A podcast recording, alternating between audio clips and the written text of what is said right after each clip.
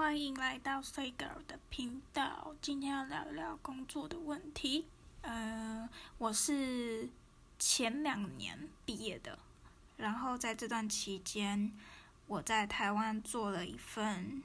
工作，有一年多一点的时间，粗略算一年两个月的时间好了，就是。呃，我在这段时间工作的心得，我先讲一讲我这个工作给的条件背景，就是我人是在桃园，然后我通勤每天骑机车，就是上下班到板桥的这间公司，当时是我的第一份工作，前面有实习的经验，但都不算是正式的工作，所以我在这边工作算是我的第一份。然后当时谈的薪水是，呃，三万块，税后可能两万八不到，对，就差不多是以这样的背景，我领了一年多的薪资，然后没有加班费，没有补休，没有年终，没有任何的三节奖金，如果假日加班，也没有薪水，但是有时数。可以算在年假里面。那如果你加班导致于你晚上班，也不会有任何时数补休，你必须要拿你的年假来补。我工作了这一年的心得是，我拼命的拿我自己的年假去补我上班过度加班之后的隔一天早上请的假。等于我没有年假，因为我的年假都拿去休息了，是这样的。好，那为什么会导致这个原因呢？是因为我拼命加班。OK，这间公司的前提是不会给你任何加班费，公司是责任制，但台湾的责任制是属于我给你超标的工作，然后你必须要做完，因为你有这个责任。但是，我理解的责任知识，我给你一定的范围内，如果你没有完成，那会是你的问题。但你必须是合理的工作范围。这个就是我很想很想离职，也在六月份离职的原因。另外一方面是因为疫情，嗯，我们加班的时数，在我五月份的时候。一个礼拜几乎高达了三十个小时超标。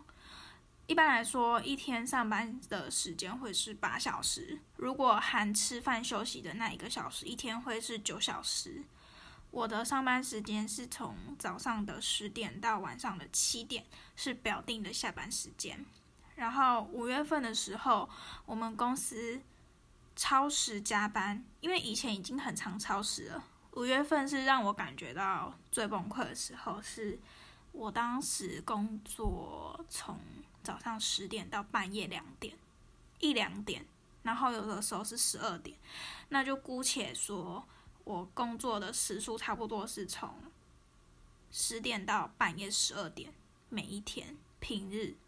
然后到最后一个礼拜，我甚至还要加班，就是从。呃，平日的十二点回家，隔天的六日也不能休息，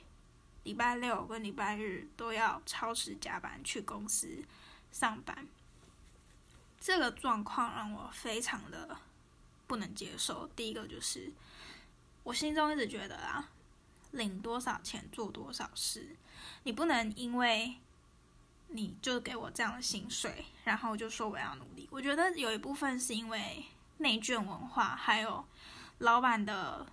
主管，主管因为老板人在中国，主管的传统思想吧，就让我觉得有点恶心到了。包含我的呃小主管跟我讲话的时候，他也是以非常消极的正能量在跟我讲话，我听完我都很想吐槽他，但是我都不好意思说什么。OK，我等下这个娓娓道来，我先讲一下，就是我现在的。呃，对于这间公司的种种问题，超时加班这件事情很不合理。然后，因为我自己本身我吃亏的有一个点是，我人住桃园，然后我通勤板桥。因为我如果晚上公司超过十一点是可以搭计程车，公司支付这个费用的。但因为我要骑车，如果我晚上不骑车回家，我早上就没有车可以骑过来。那如果我早上要搭乘大众交通工具，我必须要早起两个小时。也就是说，十点上班，我至少八点就要出门。那八点出门，我至少七点半或七点我就要起床准备。以这样的时间来说，我半夜一两点下班回家，弄完就三点了。我根本一天睡不到四个小时，对我来说非常的不可能，也不可用这个方法。所以我每一天都还是骑车回家。据我所知，我是整个部门里面住最远的人，因为。就没有租房，有一个原很大原因，就是因为没有钱，月薪不足以支付我的生活开销，然后无法存钱，我不想要存不了钱，然后工作了一年之后，我发现我就算再怎么努力，也存不了任何的钱，我反而得花费自己的假日时间献给公司，但公司不一定会感激你，因为他会觉得这是你应得的。你应该要做到的，但就我这种观察来看，我觉得这是一种陋习，因为你的工作量不是只有我一个人工作到半夜，而是整个系列组别的小组的成员们全部都必须加班到这么晚的一个状况下，你必须要检讨的是公司的状况、工作内容分配是不是有很大的问题。第一个，这个小组的人每个人都在加班，身为主管的人视而不见，反而把这件事情视为是一种优良的企业文化，每个员工都非常认真。我觉得这个想法超级恶心，超级恶心。明明是你自己的问题，你不解决，你反过来推给员工说你应该要去解决这个问题。你应该要加班，你应该要做什么什么？可是你有没有想过，你给的钱不值得员工去加班？就我再补充一个点，就是我工作的时候，尤其是这一年的时间，我几乎我的生活没有任何的休闲娱乐，我的假日都在补眠或者是在家里悠闲的度过，因为。实在是太花精力了。如果我六日在拼命的出去玩，或者是去做任何太过于消耗体力的社交活动的时候，我隔天上班或我周一上班的时候会非常非常的累，是这样子的。然后我当时在跟小主管交接的时候，我其实有跟他开一个小会，就当时在四月份的时候，新主管，然后呢，我就问他说，为什么我一个人要做这么多份工作？难道这个团队不请一个专门使用绘图软体的人吗？因为我还有其他工作项目。就我所知的啦，就是我以前待过的公司是制图的人。都会有一个制图的岗位，还是有一个制图的人帮忙专门在画图的，还有出系列。何况是我们这种，呃，一个部门是十几个人这种大团队。我的小主管就说：“那就没有要用你的存在啦，你的存在就是你必须要做这些杂事之外，你还得画图，你还得身兼是我助理的这个工作岗位，是我没有存在的必要，还是你们想省钱啊？利用这种。”贬低别人的方式来告诉他，你不做就没有你存在的必要，去掩盖你想要省钱的真心话。我觉得我不知道该说什么，因为凭良心讲啊，凭良心讲，就以我待过的公司来说，同性质的部门，就我们公司的制图。程度，所有的助理制图程度都超级烂又超级丑。你要那种制图程度超级烂、超级丑、画图又慢的那种助理去做这个绘图软体的工作，还要身兼其他的工作项目跟内容，还时不时要被叫去开会，时不时要去做杂事，时不时要被召唤的这种情况下去画图，每一个人画出来的图都超级丑，真的不是我在讲，超级丑。因为你一方面又要跟厂商沟通，一方面你又要去使用绘图软体。然后一方面你又要去分配工作其他项目，我觉得以时间上面来说，每个人都会把东西做的很烂很丑。就以我看到的来说啦，都不好看，都很二百五，你知道吗？看起来就二二六六，就拉差的那种感觉。可是这就是做出来的衣服，我也不知道该说什么，可能还没有。被剥削的自我认知吧，觉得这些事情还不够被荼毒吧。再来就是五月份的疫情非常严峻，公司并没有调配任何的制度在管理员工的上下班人数。假设我们公司有五十个人，我们因为疫情必须要在进度再往前把东西就是生产出来。然后追完这个进度，可是呢，我们却没有分人流。我我觉得这个制度很烂啊，就是基层员工，就像我这种最最菜最菜的这种员工，早上一样是十点上班。然后呢，高层就是高一点的，像我小主管啊，或者是呃管理级的呃主管级的人物的那一种，他们就可以在更晚十一点上班。我觉得完全没有。纾困就不是纾困，就是疏疏离到任何人数上面的问题。你只是让大家在更晚上班，然后你可以更晚起床，让你更方便去上班而已。就除此之外，我觉得没有办法，没有其他的措施了吗？公司有五十个人，每天都还是五十个人准时要上班，然后没有分流，甚至超时工作，假日也得完成工作的任务。我觉得对我来说，精神上面是一个非常非常大的消耗。也因为这一次的疫情，让我很明显的感觉得到，公司并没有把员工当成一个生命在看，非常的不尊重员工的身体状况，还有心理状况。更别说以这样的状况，每一年至少会重复四次，因为我们有四次的循环在一年里面。每一个月都这样子做的话，一年至少会有四个月都是处于长期加班的状况，更别说平常比较淡旺季、淡季的时候，我们也没有在少加班。淡季的时候，平均每一个员工加班一到两个小时；旺季像这种忙碌的时候，就会变成是每一个人平均一天超时加班至少四到五个小时。我觉得很恶心的是，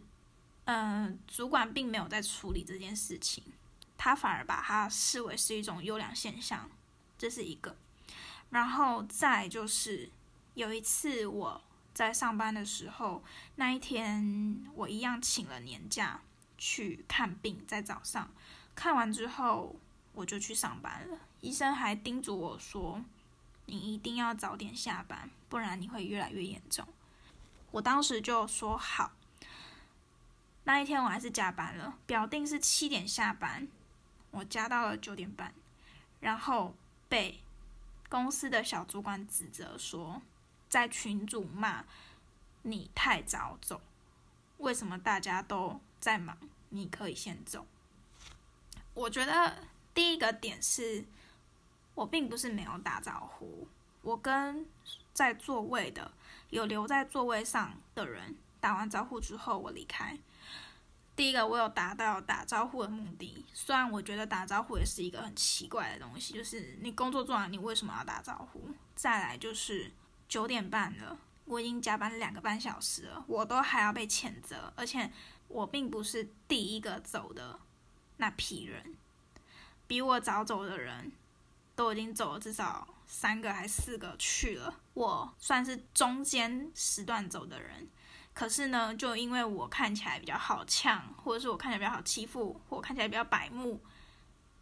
就专门来说我太早走，我觉得这个有点恶心啊，就是因为我们这个组别一直都是全部部门里面最忙的，所以呢，有其他组别会帮忙我们做一些工作项目的内容，导致于他们会需要加班。但是我就只有那一天是九点半比较早走，九点半比较早走，我都不知道该说什么了。你其他天比我早走的日子这么多，你就因为我比你早走一天，你就看我不爽，就说这个。我觉得，你知道吗？我隔天还被总监，还被我的小主管约谈，我就觉得各种职场 PUA 啊，就恶心到一个极点。你们不检讨自己内部工作量？然后来反过来怪我这个加班两个半小时的员工说不够认真，这件事情还算小，各种拿出来说，借题发挥，借着这一次的事情，然后再告诉呃跟我谈各种落后啊，各种工作能力不足啊，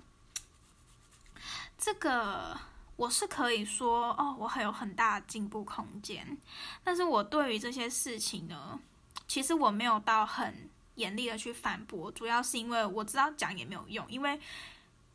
我当时在呃会议室跟我的小主管或跟我的总监谈话的时候，我可以很明显的感觉得到，他们并不是想要跟你沟通，他们是不想听，他们想发泄，所以就把你当做是一个出气口的那种感觉，去对你叙述你所有。他们不满的地方，可是那一些事情，在我眼里看来，我并不觉得我有多大的错误。举例来讲，就为了这些事情，我的总监可能会跟我说：“你没有团体意识，你必须要有团队精神。这里的人每一个都是精英，你必须要追或飞才能赶得上他们。”这种话我都觉得很可笑。然后再来就是画大饼。说这里的每个人都可以升上小主管，只要你肯努力，你肯 blah blah blah blah blah，这种套路我也听很多，我也是，我也是很想吐槽他，但是我也不，我不想说什么，你知道吗？因为在这时候讲这些都没有用，除非我自己是很想拿资遣费啦，但是我当时是自愿离职，我没有拿，可能我脸皮太薄吧。我就觉得真的是，如果全部都吐槽完，他应该会马上就支遣我了吧？我就不用自己提了。我当时还想了一两天，我才提离职，就各种说你能力不好啊，或是各种批评，我都有一个很大的疑问，就是。你今天花多少钱做多少事？在我五月份面临到这种加班的情况的时候，我当时在四月份跟我朋友们吃饭，我还在思考这个问题，因为呃四月份是我旧主管刚离职的时候，然后我的小主管新的新任的小主管刚接手，呃当我的新的主管。这样他就变我直属上司，我只能说两个设计师有非常大不一样的操作方式。我以前的小主管他其实是一个蛮正能量的人，我当然知道他一定有帮我很多很多忙，我也超级感谢他。但新新主管的风格就不是这样，他是各种的用很消极的方式在鼓励你成长，比如说。在跟我交接的第一个开会的时候，对我说：“他说你再不努力，你就会被取代。”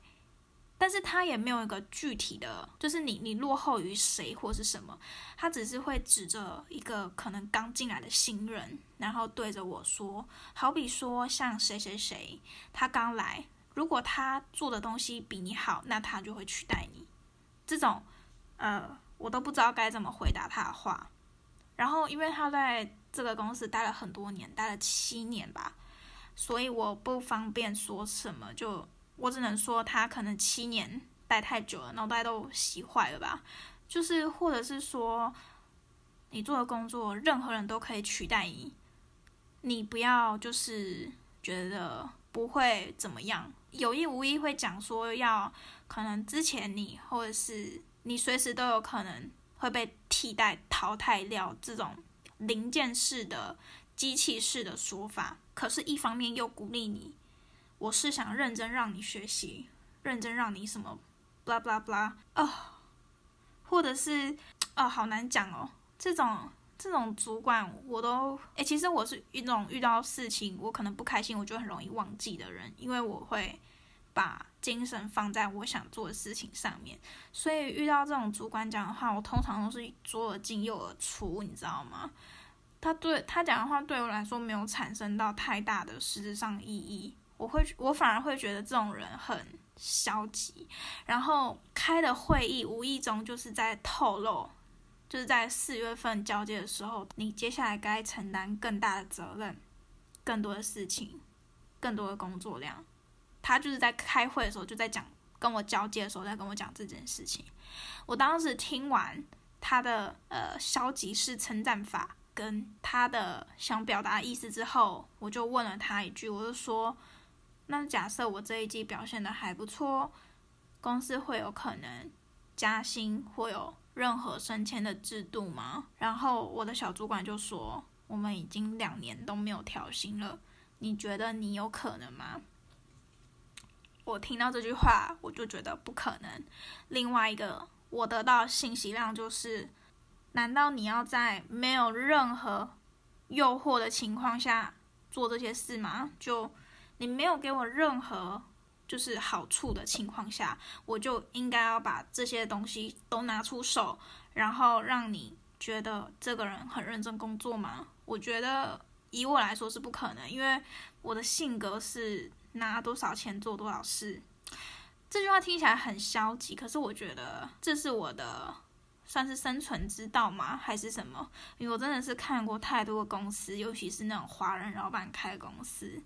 他对员工是那种任何东西都应该合理的予取予求的那种感觉。你做了一百分，他可能都觉得这都是应该的。可是，在我眼里看来，薪水那么少，为什么要做那么多？你做了这么多，然后你换来老板一个掌声跟一个称赞，然后你两年都没有被加薪，你甘愿吗？我觉得以台湾的环境来说，最好的应该是用跳槽的方式。但是我觉得这文化也很畸形。你如果真的要留住那种很愿意为公司付出的员工，你就应该要主动去帮员工加薪，而不是等员工受不了离开，然后你再换一批新的人来。很畸形啊！重点是这个公司还不是那种按点都可以操操作完毕的工作量，是。我一个人要做三人份的工作量，我觉得这已经超出了我薪资能预期的范围。我家对面摇饮料的那种年轻的妹妹，她可能一个月也有三万二到三万五，就是专门摇饮料、送饮料，反正就是很简单的工作，他也不需要加班，他一个月就有。这么基础的钱，而我做这种技术性含量，还有大学时间，我也是在同一个工作，就是跟工作领域是相对口的状况下，这是一个很花时间培养人才的一个地方，你却用一个这么低薪的价格，想要请一个有这方面技术或工作领域的人，像我这种菜鸟就不用说了。肯定是整个部门最低薪的对象，但是就我这样看来，我觉得很不值得啊！一个没有技术含量的工作，比我这种培育了至少六年以上时间的人都还要多，那我会觉得我做这个工作一点意义都没有，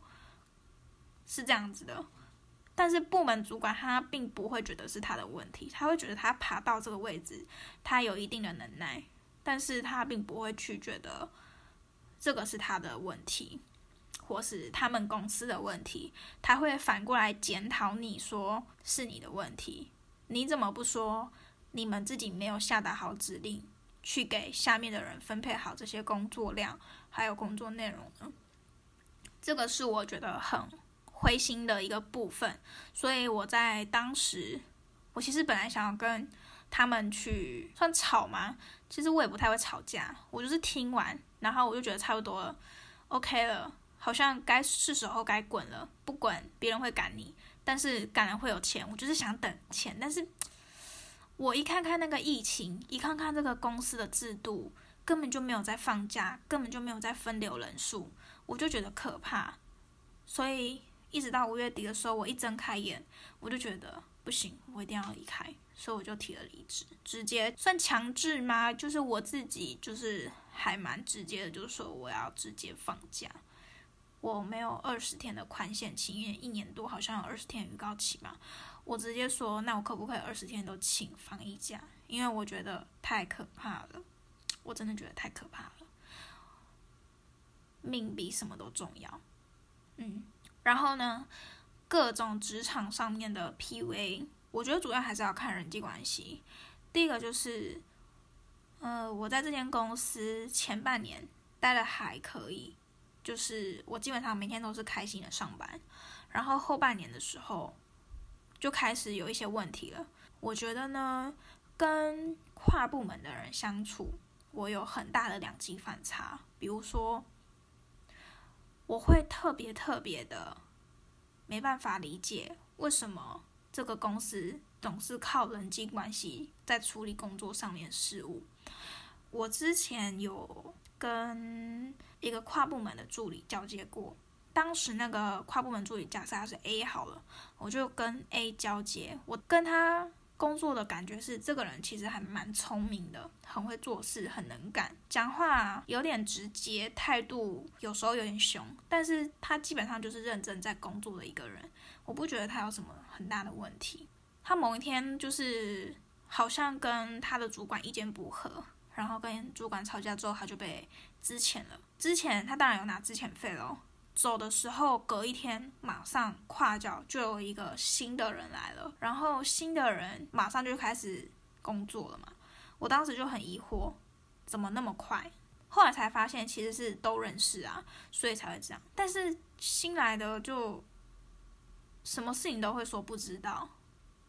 各种。有时候明明是他自己犯下的问题，他也会装白痴，转头对他认识的那些主管们说：“我真的不会。”然后我心里就觉得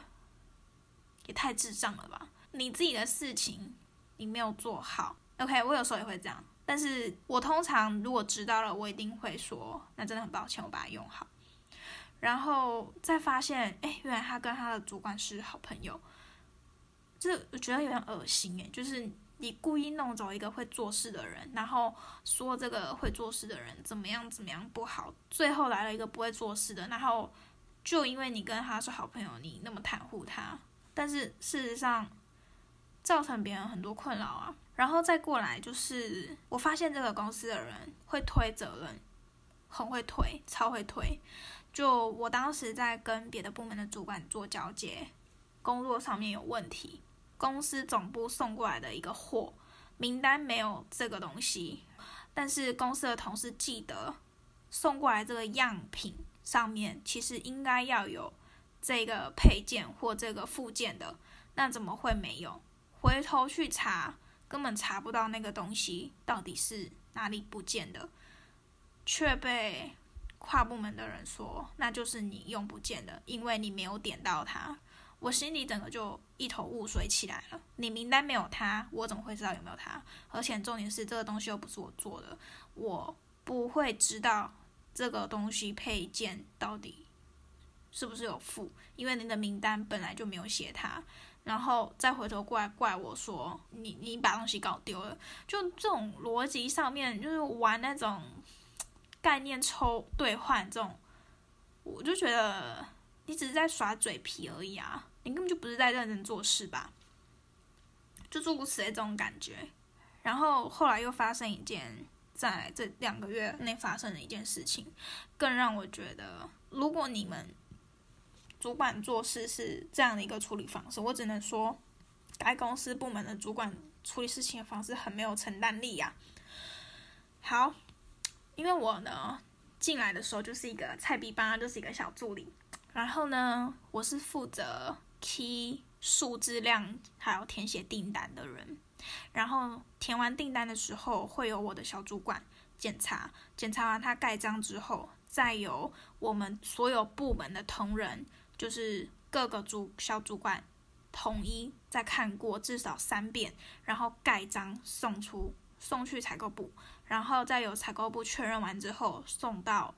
总部，总部的大货的人再去做一个就是审查之类的，就至少要过很多很多关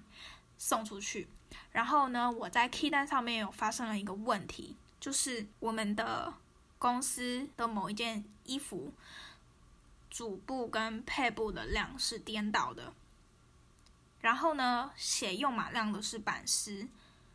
版师呢，他的逻辑是，他把最多用码量的布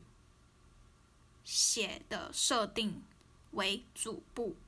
但其实事实上，我们的主部用量只有一码，然后配部是三码，他就直接把配部的量。写在主部的那一个栏位，但是我们在设定主部的时候，我们是以最外层的部位设定它为主部，所以我们的货号什么的都是 key 最外层的那一个。所以呢，没有看到的情况下，它的主部跟配部颜色都非常非常的相似，超级像的那一种，色调都几乎一样，我就把。那个用量是颠倒过来的。按正常来说，主部应该是要一码，配部三码，然后我把主部写成三码，配部一码，然后出错了。好，那我先讲这个问题呢。我有我自己个人觉得，我有一部分责任是我真的是提错，我需要去承担。但是我并不觉得主管应该要理所当然的把所有的错推给我。第一个就是这一个东西。审核的人包括设计这一款服装的人，就是他也有看过，他没有发现，这就代表这个错误真的是一般人很难发现，因为连自己设计衣服的本人他自己都没有看到。然后再来，不是只有我的小主管，其他的小主管们全部都看过一遍，就是至少三个都 run 过一遍。才盖章送出去的，也就这意味着，就是我们部门至少有五个人都看过这个东西，大家都觉得没问题送出去，没有人发现它有问题，而且检查的人都没有发现情况下，你回推来说，因为我是 key 单的人，所以我做错了。我会觉得我的逻辑是，我是助理，所以我负责 key 单，我只是 key 单的人。你确实要说，我必须要带有一个专业性去抓这些的事情的问题，是没错。但是你有没有想过，我的工作经验值，还有我领的薪水，不足以承担这个所事情错误的全部。我可以说我很抱歉，我做错这件事情。但是在场没有任何一个人去吭声说，这个是全部部门都检查过送出去的结果。我对于这个状况就是，我不能说很心灰，但是我只能说，大家在遇到事情的时候，也都是会蛮蛮容易会闭嘴的，就是尽量不想要把脏水泼到自己这边。然后，就我这样看来，我觉得我感觉是上层反映下来，然后反映到公司采购这边，采购再回推过来到我们这边，再回推到我这边的时候。因为我是最基础的一线人，就是最开始 key 入这个单的人，我真的是不知道要说什么了，而且我要推什么，就是我不想把场面场面弄得那么难看，你知道吗？我有试着说，那为什么不去问问看版师他是怎么写的呢？他的用码量是怎么算的呢？版师工作那么多年，难道他不清楚吗？他不知道前面的货号。要对着我们写的主部的货号去 key 吗？填又码量的是谁？做这些东西的又是谁？你全部一股脑不管。然后我的主管还告诉我说，就是我的总监说他没有最直接的承担责任。啊，我真的很想吐槽他，你知道吗？你一个月领二十几万，至少你没有承担的责任，最后有。最后的那个章戳盖的就是我们部门。我知道不是代表责任就是越大的人要做越多的事情，当然这些东西不会是你过目，但是我们盖的章就是这个部门的章，出了事情你推给职位最小、经历最菜的人，然后说全部都是你的错，我可以把它理解为就是你把气出在我身上而已吧。但是无语到一个极点，好意思哦，真的不知道该说什么哎。尤其是这一两个月经历了各种职场 PUA，我发现这个公司它根本就是一个不是很有担当的一个公司，你反而会觉得恶心，就是没办法在这间公司待下去，每天都想找麻烦给你，想要针对你去。做一些什么什么的攻击，但就平心而论，我觉得以我的能力上限，我真的就只能做到这些。我不觉得，我不觉得这间公司是精英式的教法。我看过各种同事他们在这间公司工作的状态，我不觉得这是精英。因为就我每天拿到的工作量来说，好了，我在这间公司工作，我基本上每天都是被指派命令的。我能够做的就只有，就是先跟我的小主管核对，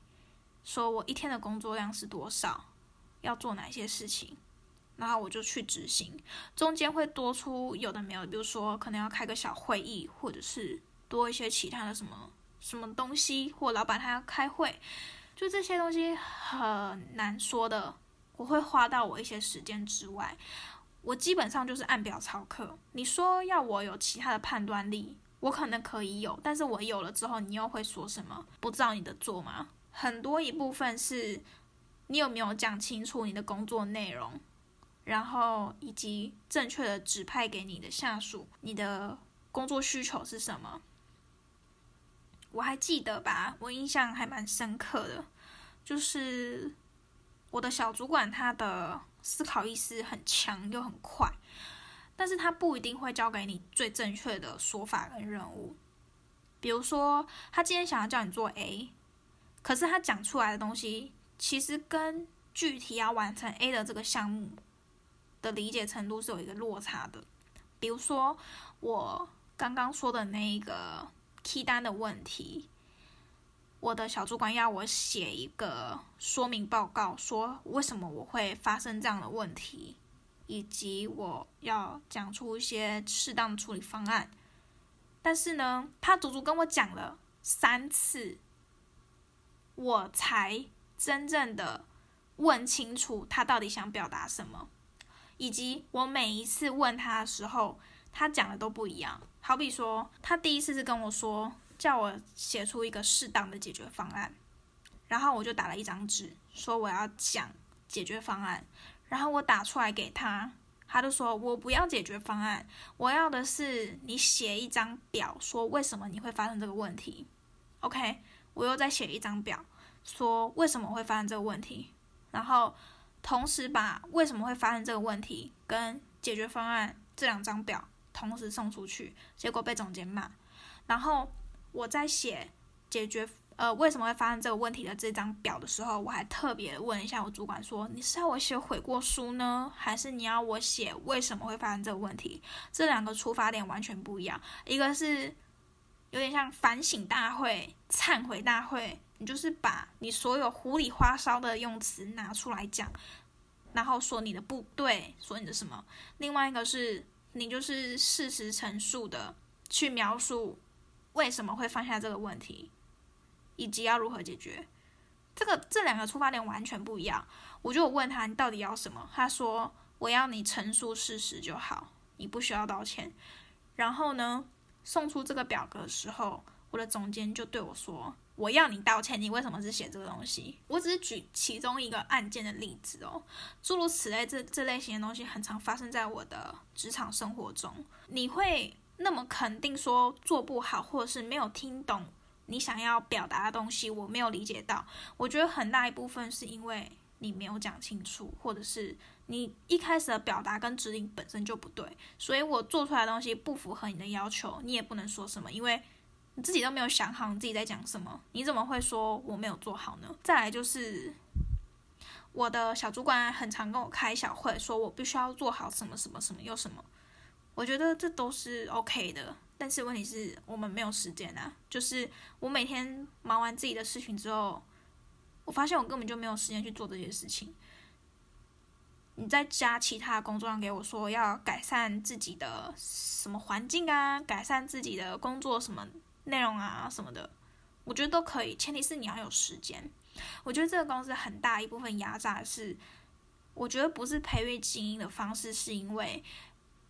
他只是机械式的在命令员工说你要做什么什么什么东西，你不做，那你就是不好的员工。可是他没有要求员工去独立思考，或者是独立去改进、去增进任何一个工作项目。你只要做任何一个不对、不如他们的意的项目的时候，他们就会说你是不好的员工。工作量也大到没有办法去思考，说你到底这件事情做的对还是不对。事实上，我觉得这个公司有很多项目看起来是毫无意义的，比如说量布这件事情。我们公司会进口一些其他厂商的布料进来，量完布之后会到我们部门手上，然后我们这种菜比吧助理就会再 check 一次那个用码量跟布的瑕疵。但是我心里想的是，第一个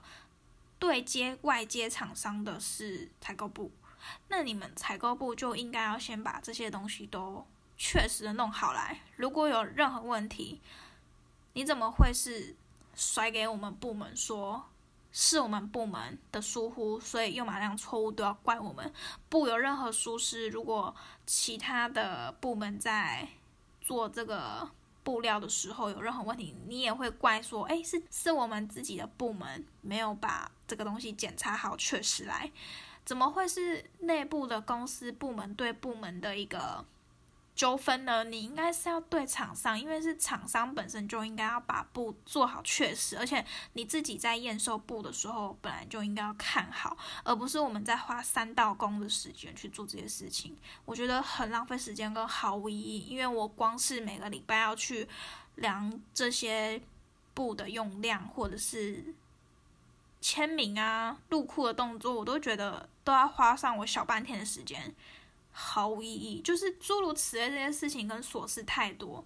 我的总监跟我说，来这边可以学到很多东西。我事实上我也是抱着一种学习的心情来的，但是我来了之后，尤其是来这一年，我发现我既学到很多东西，又学不到任何东西。总监都在画大饼，诶，他说每一个人最后都能够做到自己想做的工作，但我看下来。就以我们公司跟我同 level 最优秀的人来说，他三十二岁当妈妈，然后每天要加班到十一十二点，工作都做不完，他没有时间陪小孩，然后来这间公司工作了三年多，付出了这么多的时间，可能现在还是一个助理，三十二岁了，我觉得这大饼画的也太大了吧。看着他，我就觉得自己不可能，因为我一直以来都是一个中庸之道的人，就我不会去想这些东西，我会觉得，我会觉得连这么优秀的、这么认真的员工，他来这边都不太可能一气之间变成一个他想要的人，而且他重点是前面还有工作经验哦，他不是从零开始，你知道吗？他都要做这么多年，你就这样子压着他，然后空口说一些梦话，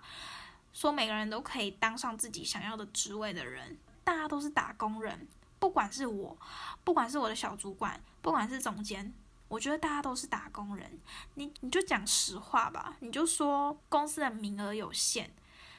公司的制度有限，那个制度就是，即便你再努力，你可能做个。三四年都还不一定能升上，我觉得你讲这种实在话，我可能做事还会比较甘愿，因为你不要浪费别人的时间，好不好？我觉得大家不是傻逼耶，尤其是你讲这种画大饼的话，会让我觉得很恶心啊！还有很多话很想讲，一时之间我也讲不出来。我觉得这些人脑袋都烂掉了，就。我觉得工作本质很简单，我也不喜欢别人去跟我讲这些画大饼的事情。没有没有任何人不知道，努力工作可以换来更多的加薪的制度，更多的升迁的东西，没有人不知道。你讲出来把它当成一种福利制度的时候，我就要打一个问号。你真的能够把它变成一个你所谓的福利制度吗？如果你可以，你再讲。因为我就这样看下来，我觉得不是每个人都可以。我只能说，每个团体里面都有不一样的人存在。你要把这些不一样的人训练成你都想要的人，我觉得是不可能的事情。你自己心里也知道不可能，你却还要讲这种话，我就觉得特别恶心，真的特别恶心。每个人对生活的理想不一样，还有追求不一样。你所要 care 的就是这些员工到底有没有把自己照顾好，还有你的福利制度能不能照顾到员工。我的公司的财务在我离职后就跟我说话，他就说，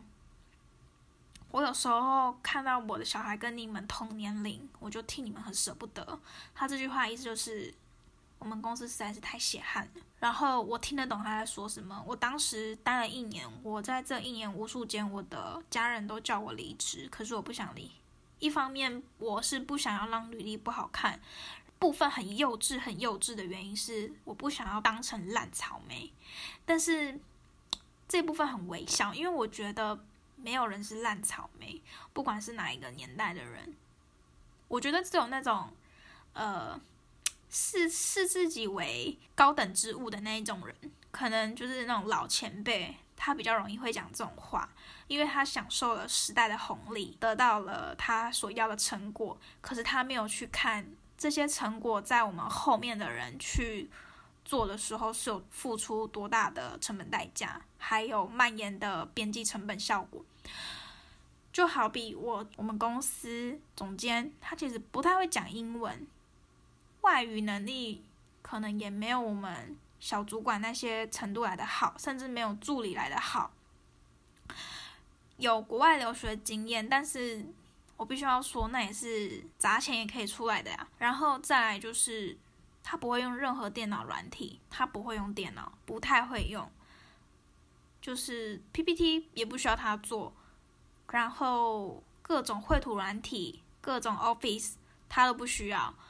他就只要呃算是收集资讯，然后整合发派工作给大家。这就是他每一天的工作内容，追踪并且负责部门上面的事事情嘛，开会啊那些的。我不是说这个工作很简单，我的意思是说这些最基本东西他都不会，可是他可以当总监。但是像我们这一代的助理啊，不行诶，你面试一定要问你外语能力好不好，表现怎么样，作品集怎么样，好不好看。好，这都很基本嘛。然后再就是你什么都要会，最后你才能进这个公司。我就觉得，OK，我我想讲的前面都已经讲了，我们付出的精力会比老一辈可能二十几岁付出的精力还要多吧。但是我们获得的都还少。我还到现在都还是有听到公司的老主管都在讲说，呃，我们年轻的时候也像你们一样，什么什么什么之类的。但我一问总监，我才发现他只当过半年的助理。我觉得这个半年的助理，这个时间上面有至少两种原因：一种是他很幸运，他赶上了时代的红利，他只需要当半年助理，他可能跳槽或者是在这间公司待着，他就可以升成设计师。不是因为他，有可能他能力很出众，但是我觉得多半多半多半是因为他可能比较幸运的原因。但是我也不能说他不努力，他当然是有努力的部分，所以他才可以当上总监这个职位。但是平心而论，我觉得竞争力也有差。可能他处的时代，可能只有两个设计师去竞争这些东西。但是在我们现在的这个环境，还有这个公司的氛围，已经不是只有两个人竞争了，而是至少要有。六七个人同时竞争这个职位的时候，谈何容易呢？时代不同了呀，这时候你就要再想了，换一个位置，要再想一个新的事情哦。能够当上总监的就只有这么一个人，可是你下面有这么多个竞争者，你可以上去。我我只能说你能力可能够，但你也要感谢有一部分是你的运气问题，而不是呃功效。就是你不能够以功效论或者是以结果论去讲这些事情。我知道很多主管都很喜欢讲结果论，你知道他会发生什么事情，那你当初就不应该设定这个方向跟目标去执行它。好比说抽烟这件事情好了，嗯，我的同事他们都很喜欢抽烟，但是呢，呃，我们公司的呃总监是不抽烟的。他有一次对我讲一句话，他说：“结果论，你知道你抽烟会发生什么事情？你老了会做会得到什么样的问题？你的身体会变得很不健康，那你就不应该做这些事情。”结果论，我当时对于他这个理论我是满意的，因为我觉得很多事情真的是结果论为出发点去思考会比较好。但是换一个位置，脑袋就不一样了。你今天在处理疫情的时候。你有在想这件事情吗？如果今天这个公司有任何一个员工染疫，而且我们是在板桥重灾区，诶，有任何一个员工染疫，导致这个公司必须停摆所有的工作东西，你这时候会怪什么？你会怪这个员工都是你染疫导致我们公司停摆，还是怪你自己？你让员工这么超时的加班？这么超时的去做这些工作项目，所以我停摆是我的问题。你会怪哪一个？如果真的这件事情有发生的话，而不是检讨自己当初怎么没有分流。如果你公司的制度有分流，你其实如果真的有人染疫了或有人出事了，你不会去说怎么办，因为至少你有分流，还有一部分员工能够帮你做事，在你疫情发生的时候。你们是想着赶快把这个东西做完，员工有没有发生还不重要，因为还没有发生，这操作不太对啊。然后老板就只在群组上发言说大家身体小心健康，然后就再也没有然后了。说不定老板还去美国打了疫苗了呢。最近我看老板去出国了，嗯，恶心，真的是恶心。面对这满满的骚操作。呃，我还是会检讨一下自己本身是不是有什么样做不当，可能让公司有不喜欢我的。不过，我觉得太多还是别想太多了吧。这公司也是一个非常有问题的公司，很多人都说不要去太过于检讨自己，就算是公司的问题，你也要去想想看，公司它这方面是不是有什么不对的地方。但我觉得，以台湾人的奴性来说，大部分人都还是会检讨自己的，没错。我感觉台湾这环境好压抑啊，就是我顿时很想要去一个没有人认识我的地方生活。我很很喜欢一个人，一个人旅行，或一个人去某某国家，可能待个一两个月、两三个月的那一种。我之前也有这样试过，在大学的期间。找机会我就会出去看看，可是我觉得我很多时候对于台湾这个地方是没有太多的归属感，除了我的房子可能有布置，我可能会很喜欢这个空间，因为我对于我好像之前有讲过，我对于家是没有依恋感，但。对于房屋，我是有一个依靠感的，就是我会觉得有一个地方住，然后我每天可以窝在这边。尤其是像疫情发生的时候，我几乎一个礼拜都待在家里。就是在我离职之后，我简直不要太开心。我每天就是吃饭睡觉，吃饭睡觉，划手机，好爽啊！那个生活睡得超开心的。我真的是有很浓的感受到一个有一个地方住，我就会很开心的那种感觉。我觉得去哪里都一样的。所以我最大的愿望就是去一个没有人认识我的地方，好好生活。